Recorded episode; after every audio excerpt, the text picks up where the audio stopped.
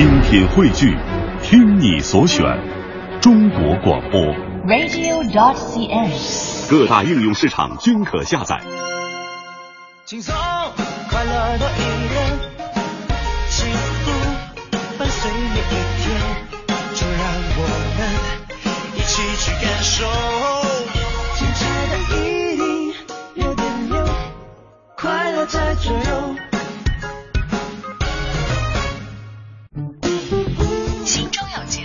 奏，耳边有远方，真的不需要每个人都懂。那些气味相投的人自然会明白。生活就该有韵律，有温度，有腔调，有感觉。京城文艺范儿，北京青年的文艺生活手册。文艺生活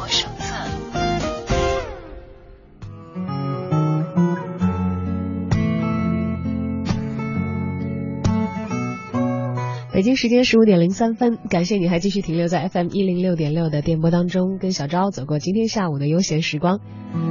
通常啊，文艺青年都会喜欢关注一些演出或者是一些赛事等等啊，让自己的业余的生活呢因此而变得丰富。无论你是去看一场电影还是听一场演唱会，可能购票都是你进入场地感受你的文艺生活的一个关键的环节。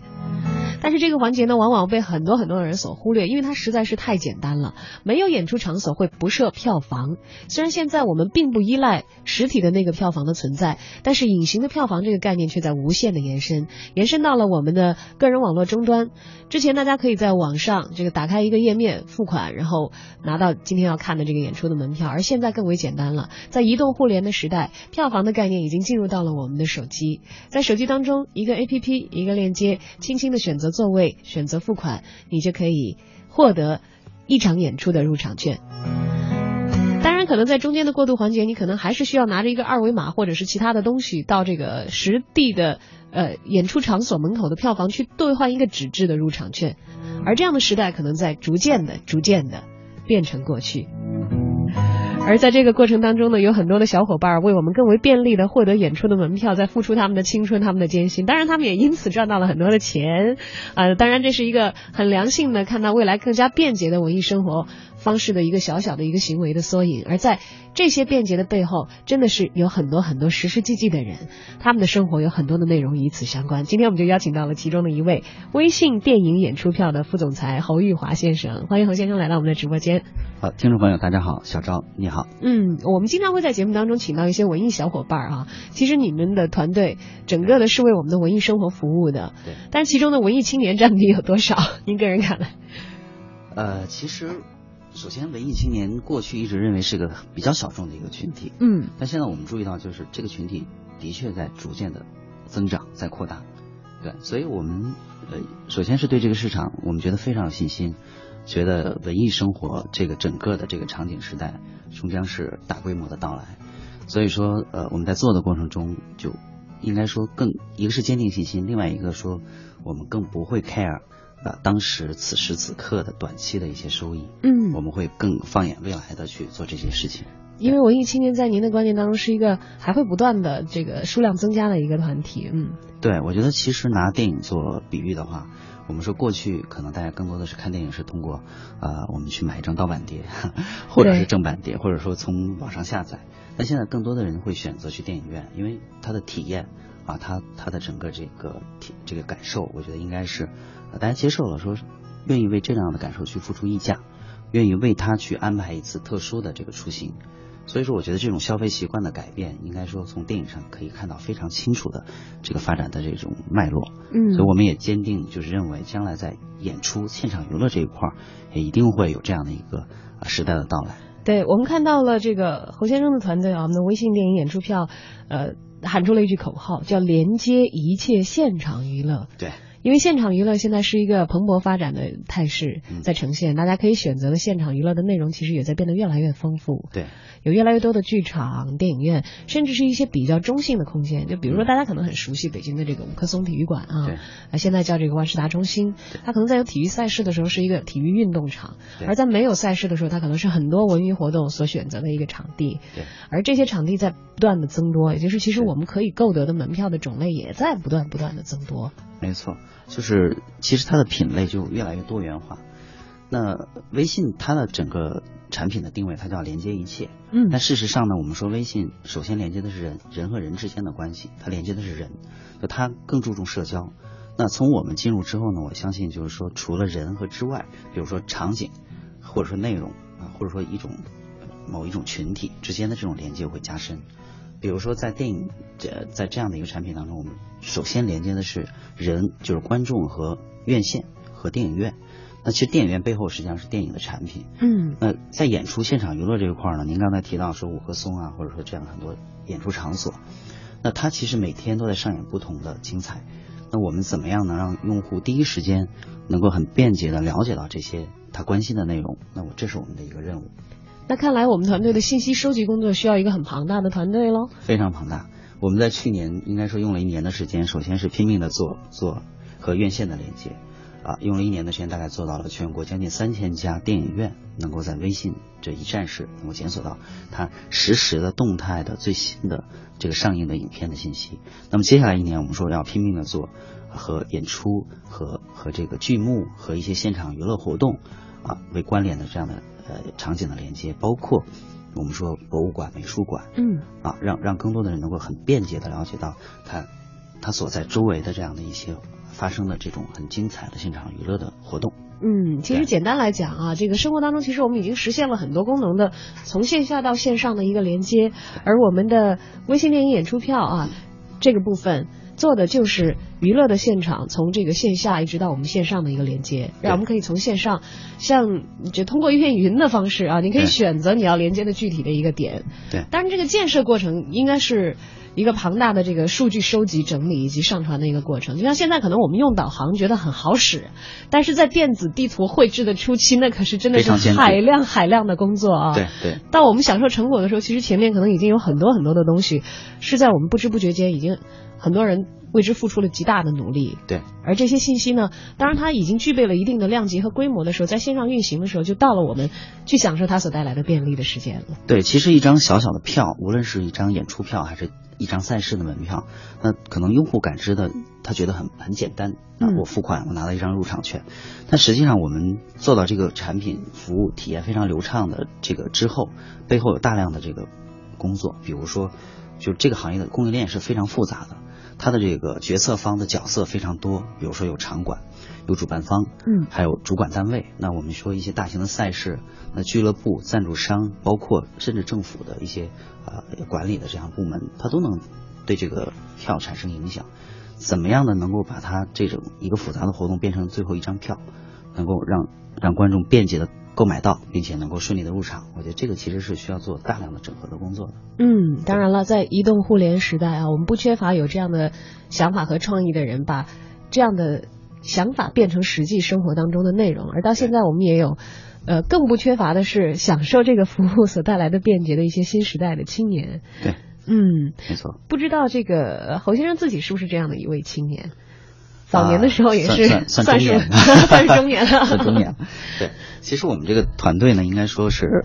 就我们这几个创始人团队吧，应该是都是跟我算是同龄的，对，而且各自有各自的，应该说走到今天有有一些，嗯，也不能叫宿命吧，但至少是呃偶然中的必然走到今天。那我们创始人这个主要的创始人林宁，那他是首先最早是做团购的，曾经是这个 F 团的创始人，后来做过就是高朋的总经理。后来被腾讯整合之后呢，进入腾讯系。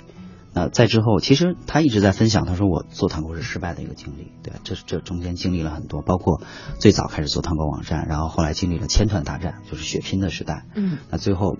实际上又转型去做本地电商，到最后呢，其实当微信开始横空出世的时候，那他意识到这里面可能蕴藏着巨大的这种新的机会，所以说就毅然的就整合了一个新的团队出来，以微信的这个入口为依托来做电影票。那实际上我们电影这块呢，主要的这个产品的负责人啊，或者说这个事业部的负责人是豆瓣电影的创始人，对他其实。在豆瓣整个呃历经了从从无到有，把豆瓣电影做到了一个应该说家喻户晓的一个产品。对，这几乎现在大家看这个新片之前，如果已经上映几天了啊，对，都都会去豆瓣上搜一些影评，就看看实际的这些呃观后感到底是什么样的。对，但是产品很奇怪啊，大家都经常是呃有有特别的场景，比如说过去有种说法，说在豆瓣上看评论，然后去这个比如说呃 QQ 电影票去买 买票，那其实就是他要跳出，所以豆瓣其实曾经一度也很痛苦。那它是商业化转型过程中也做了很多尝试，所以说从这个创始人就是福建，他过来之后呢，带来的是就是对于电影行业的这种这种深度的积累，这种行业的经验，包括做做怎么样更好的做内容。因为我们说电影其实是一个很特殊的产品，或者说演出，嗯它是有非常强的社交功能，大家愿意分享。比如说我们去看了一个开心麻花的演出，可能很乐于把这个体会分分享出来，或者说就是仅仅就是我去看演出这个行为分享出来。但大家通常不会说分享我去某个银行取了多少钱，哎，对，还真不会。对，所以所以其实它有很很好的优质的分享内容，它它对于整个未来的这个社交的丰富也是一个很好的补充。所以说，那它除了社交，那么内容之外，我们说还有电商的元素。所以说，过去做团购的经验，那它那种怎么说呢？就是千团大战，包括怎么样整合啊所有的本地服务到线上，其实是积累了很多呃很多经验，甚至是过去走弯路的经验。我觉得这个都很宝贵。对，那从我个人来讲呢，我是从就是原来中演票务通做了很多年的这个这个现场娱乐的票务，那那那也是一家传统的这个票务公司，当然也是结合互联网来进行售票的，所以他对于这个垂直行业的了解和积累，应该也是也是很关键的一个，我认为对我来说是个很很很宝贵的财富。嗯所以今天呢，我觉得结合微信的这个大的社交平台，我觉得可能能焕发出新的这种生命力。当然了啊，我们听到的这个。我们的团队合伙人的三位的履历都会觉得，哎呀，比较的放心。首先把这个互联网的线上服务交给这些资深的人会比较放心，然后专业领域方面也都是资深的人士。像中远票务通，其实不瞒大家说，我们 我们单位的这个员工福利啊，大家知道，可能有些单位的员工福利都是会通过这个呃一些票啊来的形式来发放的。我我我们单位的就就经常会有这个中远票务通的什么这个观影代金券啊，我相信大家也也都可以通过各样的各种各样的这个渠道嗯购买到。但是想做一个对比的就是。票务通其实做了很多年，对它底子很扎实啊，呃，但是我们这个团队其实是很新的，对当然有很多这个经验是因为人才的流动，就比如说像您这样的专业人士到了这样的一个团队了，呃，这也存在一个市场的竞争，就是如果是纯新的一个行业，没有任何的竞争的话，谁先进去，谁肯定会占大便宜。也许他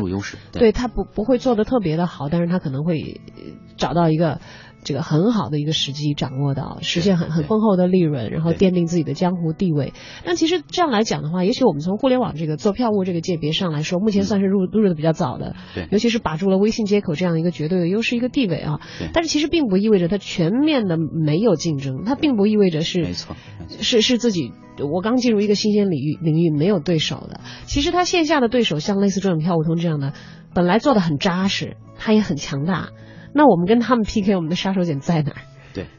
我觉得您一下就问到这个关键的地方啊。其实现在这个行业应该说竞争还是非常激烈的，对，因为呃，它不是一个新兴行业，它发展很多年，它已经有了很多相关的服务商、渠道商。那那我觉得我想说的就是，就是微信它能带来一些什么新的改变？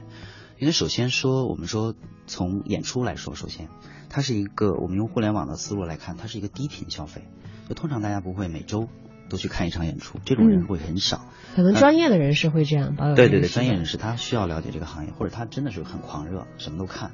因为本身演出产品还是票价比较高。第二一个，它是相对来说是一个在现在来看还是相对小众，对，所以它这个低频的特征呢，导致了就是说在互联网当中，你尤其在手机端、移动端，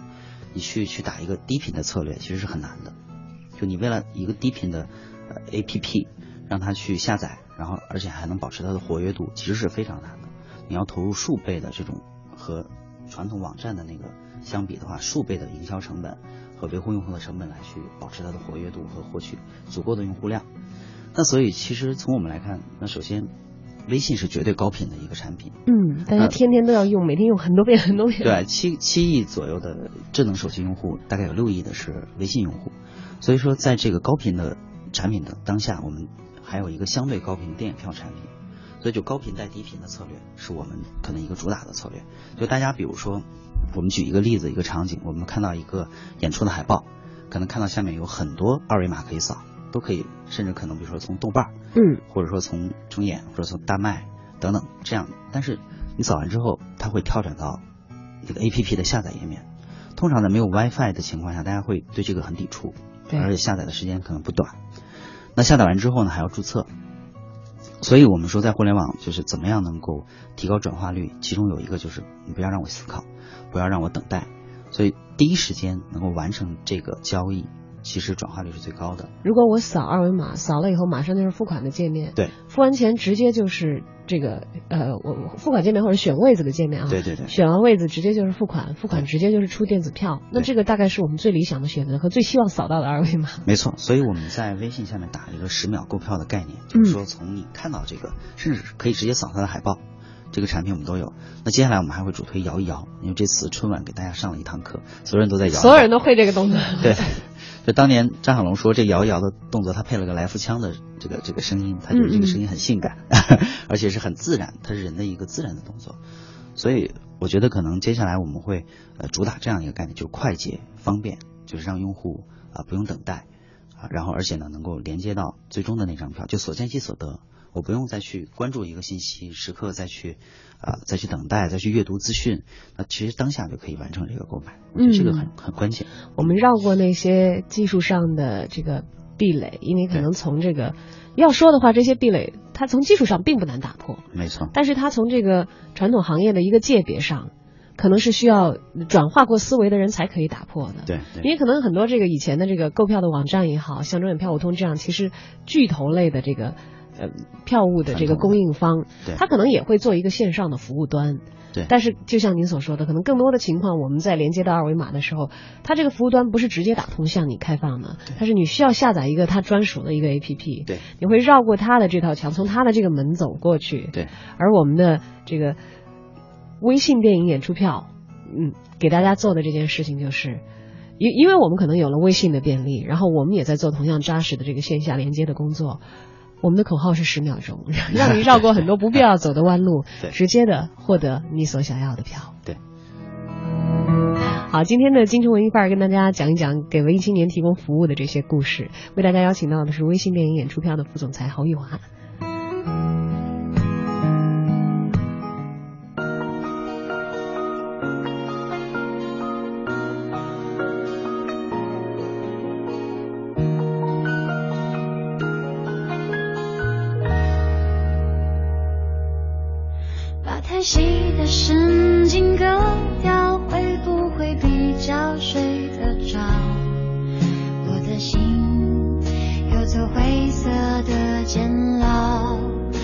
这一条黑色念头在吼叫。把太硬的脾气抽掉，会不会比较被明了？你可以重重把我给打倒，但是想都别想我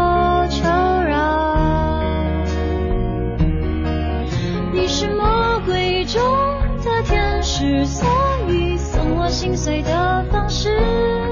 只让我笑到最后一秒为止，才发现自己胸口插了一把刀子。你是魔鬼中的天使，让恨变成太俗气的事，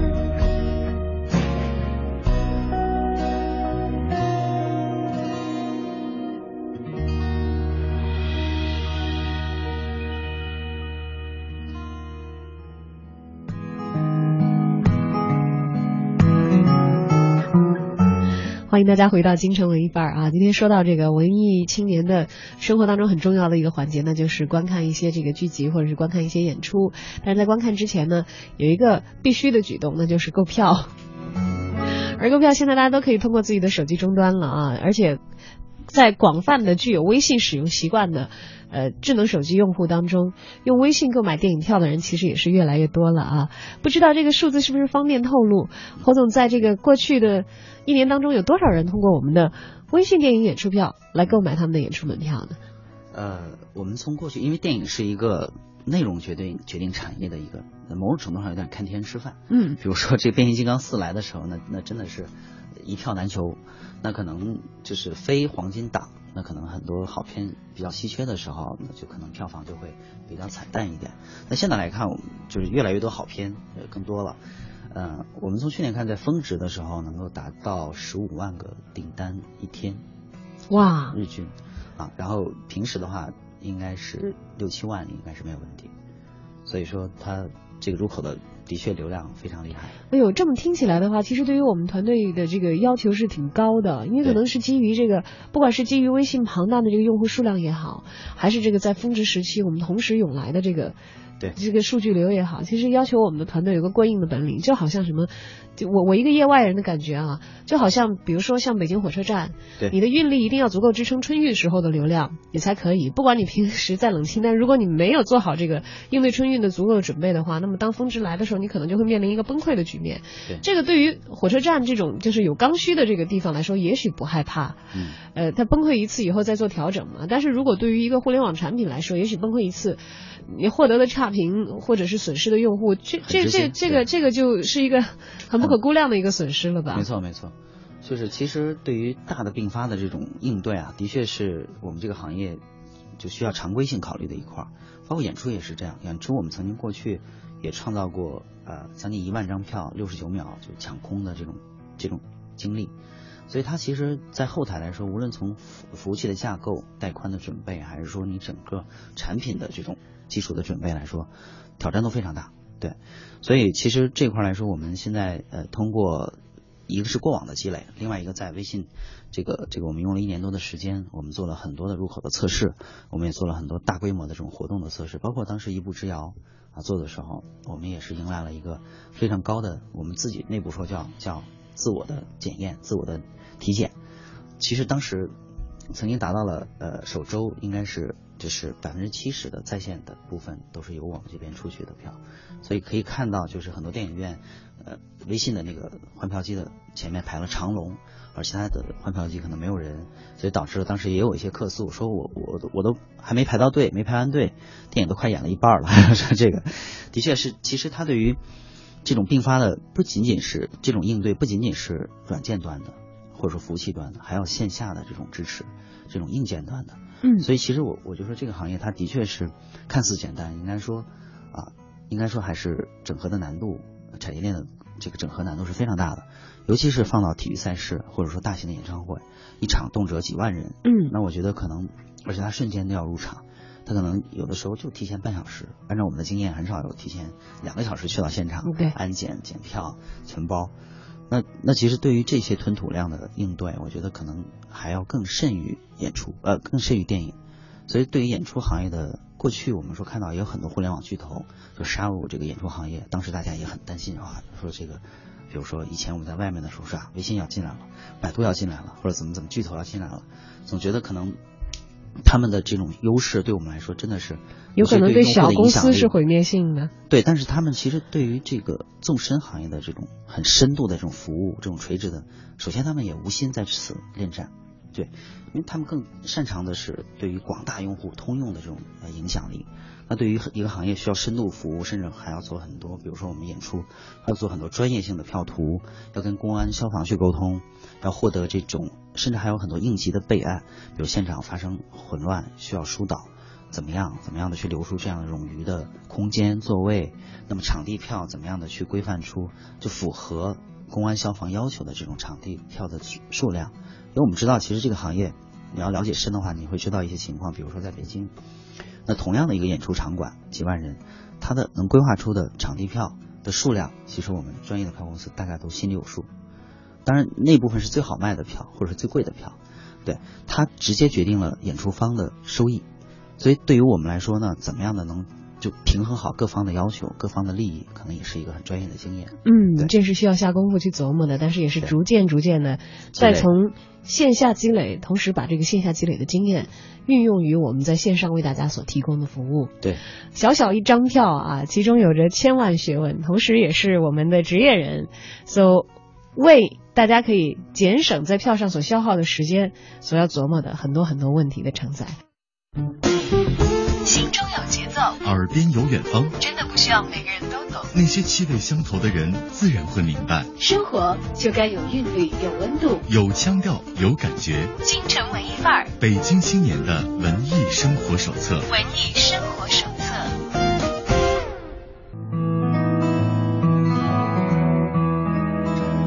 好的，欢迎大家回到我们的京城文艺范儿。今天为大家邀请到的文艺小伙伴儿，是为所有热爱文艺的青年朋友们提供票务服务的热心团队当中的代表，我们的微信电影演出票的副总裁侯玉华先生。其实今天我们聊一点这个门道内的事儿啊，因为平时大家购票都是在享受你们的服务，从来没有琢磨过这个服务里头的这个呃更精深的东西。当然，这个刚刚春运结束啊，可能有一些相通的环节，就像我刚才说，在火车站啊、在机场啊等等，大家可能都会一点一点的这个体会到啊，时代变迁、技术进步、互联网对于我们生活的深入所带来的效率的提高。我在今年回家的时候，我在首都机场就发现，我可以不用再去打登机牌了，只要我没有要托运的行李的话，我可以完全绕过那个排着长龙的柜台，因为我如果在这个手机上通过我的这个航旅的 APP 进行了这个直机办理的话，我会获得一个电子二维码，对，在进这个机场闸口的时候直接一扫。我我甚至不要像以前那样去扫一下身份证。曾经我们觉得在那个机器上很方便，我们拿身份证一扫，然后选座，直接就可以打登机牌。我甚至现在连打这个登机牌这个环节都可以省略，呃，也也省去跟一个机器打交道的这个过程。因为在闸口嘛，那个机器代替人来检票，扫一下二维码就可以了。而目前在我们的这个微信电影演出票这方面，我们嗯，就刚才您讲到，可能还要在这个剧场。会去专门找到我们微信的出票的机器啊，还是拿这个纸质券，可能通过这个人工的检票员检票让你入场。而我们大家也知道，地铁现在也是这个刷卡呀，可以省略你很多什么票务的计算什么这那的了。是不是在这个我们可以预见到的不久的将来，我们的微信联演出票也会为大家提供这样的扫码进场的服务？对，我觉得一定会，而且这是我们最重要、最重要的努力的方向。我们一直在说，我们经常在反问自己啊，就是我们能给能给这个行业带来些什么，就是我们的价值是什么。我们希望就是能够从在快捷方便这个方这方面能够做到更多。其实电子票应该说在国内呃很多行业应用的比国外更加彻底。其实中国是最早实现呃机票的电子客票的一个百分之百的一个国家。那现在我们看高铁，很多也基本上可以实现互联网订票，然后取票完成这个，就是免配送，就实体票在消失，大家也都能接受这这一点。所以其实为什么从演出相对又高端的这样的一些人群当中，反而推这个会比较难，或者到现在呃我们看到并没有很普及。我觉得可能呃有原因是很多方面的，当然有一个原因，我们可能是觉得这个行业比较分散啊，剧场形态啊，包括它就是它的整个物理空间、它的这个理念啊，或者说它对其实包括角色方会很多。如果就算是演出，其实包括这个一场音乐会的演出，可能跟一个舞台剧的演出，对它的组成团队和大家的观念，甚至这个售票的形式都是完全不一样的。对，但是我们现在看到就越来越多的，就是这个从业者，他们愿意尝试完全无纸化的入场。我们前段时间刚刚跟漫画也合作了一场完全无纸化，那么实现就是第一它环保，第二它真的很方便，就大家那个直接在手机上买，所见即所得，当时就拿到这个了，而且还会有温馨提示，购票的时候，呃，就是观演的时候。还有一点就是这个行业有过去有一个行规，就是传统的这个服务的方式是什么呢？提前三天，就是在演出之前的三天，我会停止配送，我只接受上门来购票。这样对于一个这个大都市生活的人群来说，这是一个很痛苦的事情。我需要可能穿过大半个城市，去到这个这个购票的网点，去现场一手交钱一手交货。因为他考虑主要是我怕出了票之后，由于配送的原因是什么原因，这这张票没到您手里，然后最后导致退票。嗯，那退票我再卖，可能留给我的时间就很短了。因为演出票它这些票证都有个共同的特点，就是到期作废清零。对，这个资产的风险非常高，所以对于演出呃销售商来说，他是受托销售，他他也要对这个资产的安全性进行负责，所以这个这个做法无可非议。但是对于用户来说，的确是，尤其是中国的用户，我们过去的经验来看，大多数是恨不得演出的前一天才开始买票，嗯。甚至是当天才去买票。对，我们知道有一些朋友，就比如说，因为我们的节目嘛，会经常的会介绍一些演出的信息。对，像今天如果有朋友在开车的时候，路上这会儿下午可能没什么事儿了，我回家路上，哎，我听到电台在说这个演出挺好，今儿晚上我可能今天晚上时间正好空档，我掉头我马上就往那个没错，演出的地点去。但是这个如果是像您所说的那种情况的话啊，运气好一点不排队的，然后票不是很很紧俏的，我到那儿买没有任何的问题。但是其实有很多很多的我们购票的人，可能他的那个起义的那个念头就是。就就是一下子一念之间嘛，当时对，如果当时我买到了比较方便的，我先把这个定下来了，我可能就定下来今天晚上我的计划。时间就好安排。但如果这个我我到了那儿我不知道会不会有，或者到了那儿我我白白去一趟的话，可能这就就是一个还对，甚至超出糟糕的一个事情嗯一千八的票了。嗯对 可能我只觉得我能接受三百八的票，对，所以这个其实都是带来很多不方便。呃，就是他对于信息的了解，或者说对于这个票的掌握。昨天我们刚跟一家就是做高端的体育票的一家公司在谈，他们也谈到这个行业，呃，就他们的一些一些痛点，就他们怎么去去能够呃做得很好的，就是它是面向那些去国外看演出、看赛事的人群，尤其是高端的一些包厢票，嗯。比如说一个一个足球比赛或者一个世界杯，那么通常他还要除了这张票要拿到之外，他还要去帮他安排酒店行程，因为很多时候一些举办城市连酒店都是没有没有房间的，所以那这些都成为他购买决策的一个要素。所以对于我们本地的这种娱乐生活来说呢，就是这张票能不能拿得到，这是一个问号。第二，是不是符合在我的预算之内？啊，或者说我我可能只要前排的啊，或者说能够跟明星近距离接触的，嗯等等，所以这个都都是我们能够做得更好的一块儿。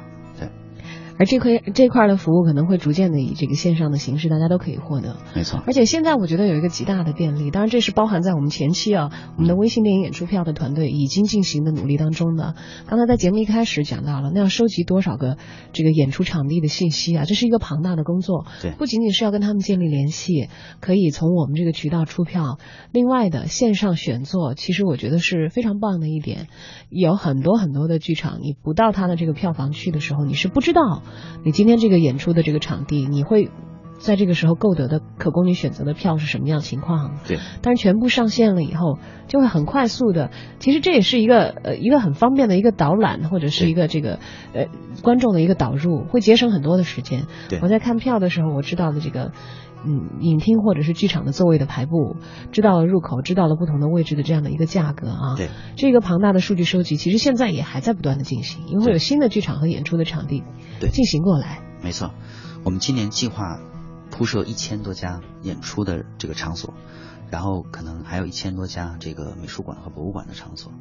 因为其实美术馆和博物馆是过去传统票公司不太不太愿意涉足的一块儿，因为这块儿相对半公益，它的票也基本上是呃赠送为主。嗯，比如说四千多家博物馆，可能有半数都是赠送的。对，有很多博物馆，我们还记得，经常他们打出的口号是说免费不免票。对你自己凭这个你的证件到这个博物馆的门口就可以领到一张入场券，那这个甚至是他不需要你付出任何的钱的。对，其实它对于票公司来说，因为它没有特别强烈的直接佣金的收益的刺激，所以他很愿意、很不愿意为呃这个行业去铺设大量的资源，去去做更多的努力。但是对我们来说，我们说既然说要连接一切，我们要连接一切现场娱乐，嗯所以这块儿也是我们很重视的一块儿。我们希望将来有更多的人，就是他可能很。他这个需求可能很小众，可能就是想带孩子去自然博物馆，或者想接触一下什么天文有关的，或者就是一个动漫主题的一个这样的一个什么什么样展览啊。那我觉得他都可以便捷的了解到他身边的啊他感兴趣的周边的正在发生的，而且能够一键式的获得这个入场券，也可能是免费获得的、预约的，也可能是通过购买拿到的。所以他无论是接下来安排他的行程还是怎么样，或者说看完之后的分享，都能够在这个站内完成。我觉得就在某种程度来说，能带带给这个行业更多的啊一些一些价值。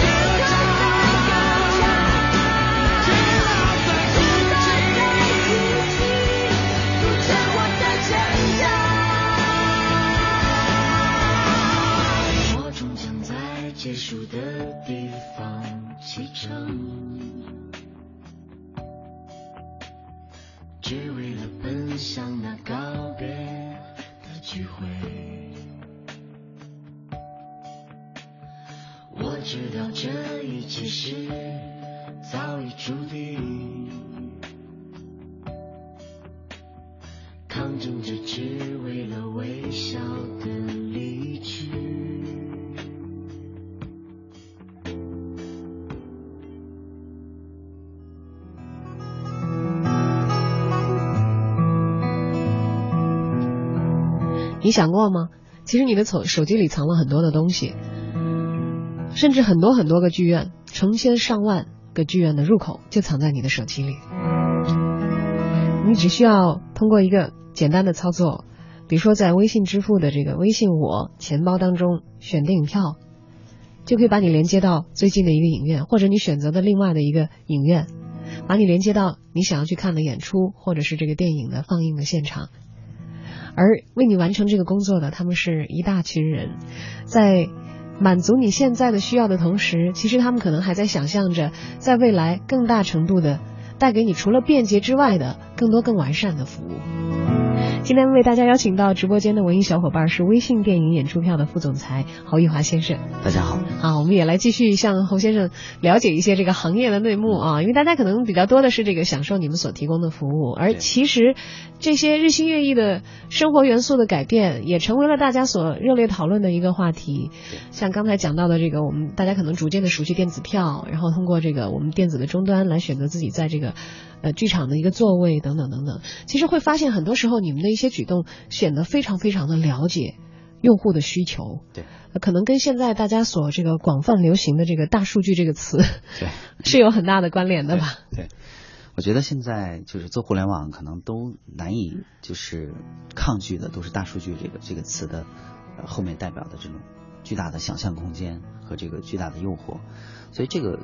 当然刚才主持人小昭提到，就是说在微信下面藏着很多，应该说呃一些可能不见得被所有微信用户了解到的这样的一些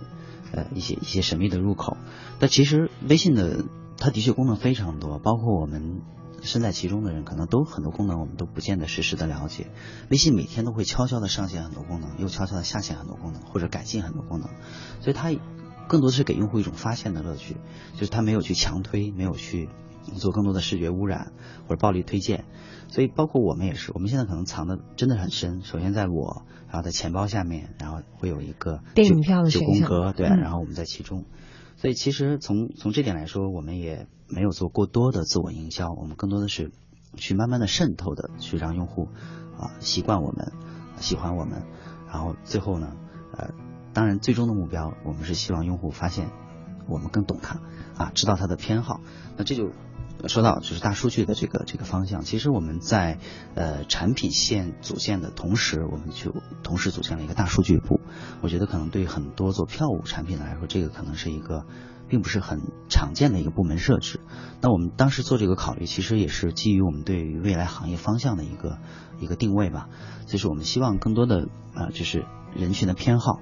包括他的更多的就是嗯所关注的啊，甚至是希望看到的啊这样的一些信息，能够在这个数在这个平台上去交互沉淀，最终呢能够去更前瞻性的引导我们去做一些服务啊，包括对于未来的内容的选择啊，为节目的编排啊，包括怎怎么样结合时间段和它地理位置来提供，怎么样的根据它的同号中人。把他们的这个社交功能去更加的强化，所以这些都是我们去默默的积累的一些东西。对，嗯现在当然我们说只是刚刚开始，我们还不能说，因为大数据其实我觉得它一定真的要有大数据，足够多的这种海量的数据。另外一个，我觉得它要实时，它要不断的动态的去梳理，去沉淀，去交互。对，所以我觉得在这个基础之上，才能谈得上大数据。因为讲到我们团队当中有这个来自豆瓣电影的这样的合伙人啊，嗯豆瓣可能是很多的文艺青年很熟悉的一个网站了。对，啊，虽然它可能有很多其他的一些困顿，但是它其实给很多的文艺青年提供了某一些界别很棒的一些在线的一些体验啊。像刚才讲到的这个豆瓣电影，其实到现在都是很活跃的一个板块，在这个网站当中，它有一个分享的这样的一个功能，像刚才你也提到了啊，呃，但是呃，购票的这些朋友们，我看到我们的这个呃微票的这个产品，好像也是有这个可以发表自己的观影意见的这样的一个板块。对，但这个是不是算是一个从属的功能，并不是我们去着力的一个重点，但它却比较有利于这个数据的一个反馈。对，没错。其实很多时候，呃，一个评论的发发表，可能就是一个社交的开始。就是，而且它对于数据来说，它是一个典型的用户的情绪化的特征，它是个非结构化的数据，它可能对于数据的管理更复杂。但是我觉得，首先它至少是一个开始。比如说，当我说啊有个电影很烂啊，或者说一个电影很好看的时候，可能一段社交一开始，大家基于这个话题，可能很多人就开始展开互动，甚至可能有些人就会产生去看一看的这种想法。嗯，对，所以其实，呃，我觉得去鼓励用户开展这样的活动，对于我们来说，一方面增加用户粘性，另一方面呢，我觉得可能大家的确对于这种文艺类的消费的产品有吐槽的这种欲望和冲动的。对，我们就应该给。其实最初的时候，我们产品是没有加评论功能的。对，但是今后，尤其在我们未来的独立的 App 上，我们会强调社交功能。对。而而这个评价的功能，其实可能更像是一个这个文艺产品的一个评判体系。就像我们在在网上电商买东西，会在下头看到很多的评论，是一个道理的哈。可能是。用其他的用户的这个已经体验过的一些经验，对，来做一个第三方的一个一一一个一个感受。对，它其实有的时候也是个购买的一个参照。嗯，就是我们可能更多的时候看到有一堆电影可供选择，或者一堆的演出，那我们可能首先有一种排序的习惯是先按分值的高低排下去。那电影可能会有一套打分体系，那这套体系相对比较成熟，还比较靠谱。那可能演出呢这块儿，我们说现在需要建立，对，因为它更多的演出可能不是一个，可能就只有一场。那没有看过的人，等等评论完之后也就演完了。对对，但是从长更长远的时间来看，他可能会在其他城市去巡演或者去会有再一轮的加演。第二轮，对，所以我觉得评论仍然是很重要的，而且它对于创作方来说，他也很需要去收集用户的观感体验。怎么样的去？我们说在电影行业或者在电视剧行业，已经大家开始做到开放式的剧情，让大家参与到。你希望这个主主角主角是死掉，票数够了，然后我们就往这方面写，对，还是怎么样？谁和谁好？所以其实他是能够去跟观众实时互动的。嗯，会有这样的一个功能，但是刚才您讲到了会在我们的这个新的 APP 上面啊来实现。现在其实我们在这个隐藏在微信的我钱包当中的这个电影票这个选项，这是一个入口。嗯，我们下载 APP，然后再进入，又是一个特别的入口。对，我我们上哪里去寻找？在寻找这个 APP 的时候，大家知道会从这个下载的一些终端，比如说像这个我们的苹果的商店啊等等啊。我们的官方的名称叫什么？我们如何找到？叫叫微票儿。微票，嗯，微票。对，微票呢，其实是我们现在还是很很低调的做一个产品，现在没有真正的做大规模的推广，因为我们也很希望去收集种子用户的一些体验，把它做得更好。因为其实它的定位和微信下面钱包入口这个服务产品应该还有所不同。微信下面我们更多的强调它叫微信下面的电影票。嗯。那么在微票上，我们其实定位叫反过来了，我们说叫电影票里的微信，就说。那它首先是个电影票产品，但是呢，我们会更突出它的社交功能，比如说刚才说的评论、吐槽，比如说那我可能会去几人成团组织一个观影团，比如从演出来说，我们可能去参加一个握手会、一个粉丝见面会，或者就是看一场那我心仪的偶像的演唱会。那其实他往往需要找到同好中人，他需要找到，甚至我们会鼓励他，比如说，那你发起一个这样的团，你鼓励别人加入进来，我们给你一个比较好的服务或者价格的优惠。所以就是说，鼓励他去分享、去社交，鼓励他去能够更好的来，呃，就是组织一个自己的群体。对，其实这块来说，嗯，的确是大家首先是有这样的需求。那么我们。提供这样的便利之后，又结合电影票的产品，就能很快的把它激活。嗯，我想知道的是啊，这个微票这个 A P P 的话，它会会不会也像？因为我们刚才一再的在用这个火车票、飞机票来类比啊。飞机票大家现在都知道，如果有一个电子登机牌的话，你除了可以在你的这个办票的那个 A P P 上打开它之外，还会经常会弹出一个问号，就问你是是不是需要把它添加到你的 Passbook 里面。嗯哼，对。其实我觉得微票会不会也有这样的一个功能，就是因为我们文艺青年很喜欢攒票根的，嗯，大概过个十年。年，你看到十年之前你看这个演出，其实有很多时候电子票可能会忽略到这样的一个介质，因为为了提高效率，我们不再有这个纸质票这样的一个界别。对。但是电子票留又留在哪儿呢？对。如果有这个微票的话，是不是也会有专门存放的区域？我觉得 主持人绝对可以做一个很很棒的产品经理。对啊，仅仅是这个用户 在谈需求而已。对，其实其实就从个人。维度来说，他他时间轴上，他可能在不同的时间，他跟谁看过什么演唱会，看过什么电影，那这些过去来讲，大家攒票根儿，那现在可以把这个呃，这个产品直接自然的就存储到我个人的一个观影记录里面去，它是像我的足迹一样，啊，它甚至可以在这个地方标记更多的我我跟谁去的，我当时有什么样的评论，参与了什么样的活动，甚至留有什么样的照片，嗯，所以其实这个也是我们在规划中的一个功能，对，就是你可以会很很方便的去查看，啊，过往几年我我看这个这个文艺产品的这个足迹。对，这个其实是个很有意思的事情。当尤其当这个时间沉淀的时间久的时候，你翻过去可能会有很多感慨啊。对，就是因为那个场景，此时此刻的场景，可能是呃会有一些嗯很很丰富的